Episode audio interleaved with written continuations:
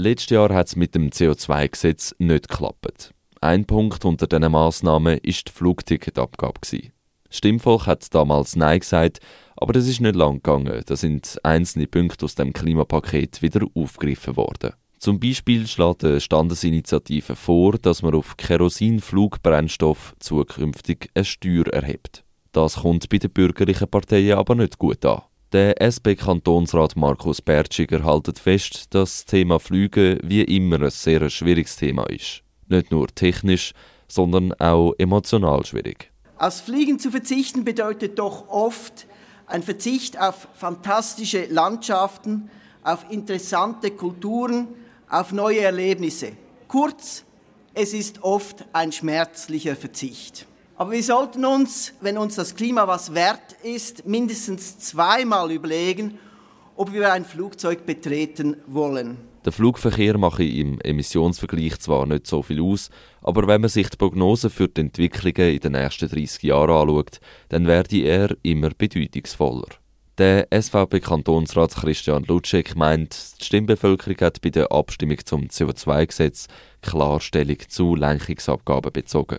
Wenn schon hätten solche Einnahmen direkt in Maßnahmen zu fließen, welche die Luftfahrt nachhaltig nachhaltiger machen. Nachhaltigkeit sei schon jetzt ein Wettbewerbsvorteil, das sei auch bei den Fluggesellschaften ankommen.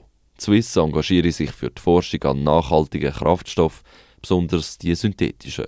Der Markus Bertschiger von der SP entgegnet. Die große Hoffnung liegt aber auf der schnellen Verbreitung von synthetischen Kraftstoffen. Die Herstellung dieser benötigt aber sehr viel sauberen Strom, welcher aber momentan noch nicht vorhanden ist. Es ist deshalb nicht unmöglich, aber doch eher unwahrscheinlich, dass wir in nützlicher Frist nur noch mit synthetischem Kerosin reisen. Der FDP hat die Standesinitiative, gleich wie die SVP, auch nicht unterstützt. Kantonsrätin Barbara Franzen.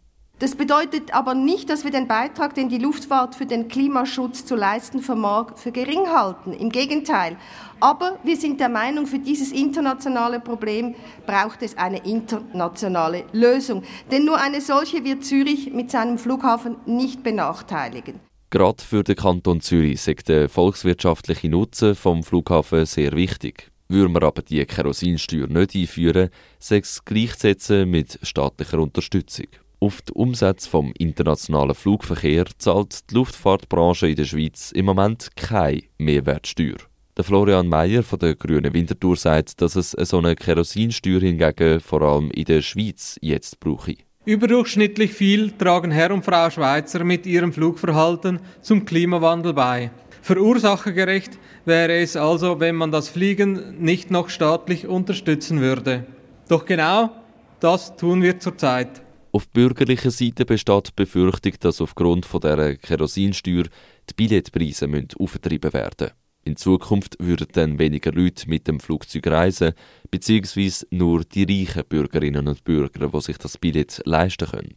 Der Hans Finsler von der SVP. Ich zähle mich zu jener Minderheit, die sich auch die ihre persönliche Mobilität auch zu allenfalls höheren Kosten werden leisten können.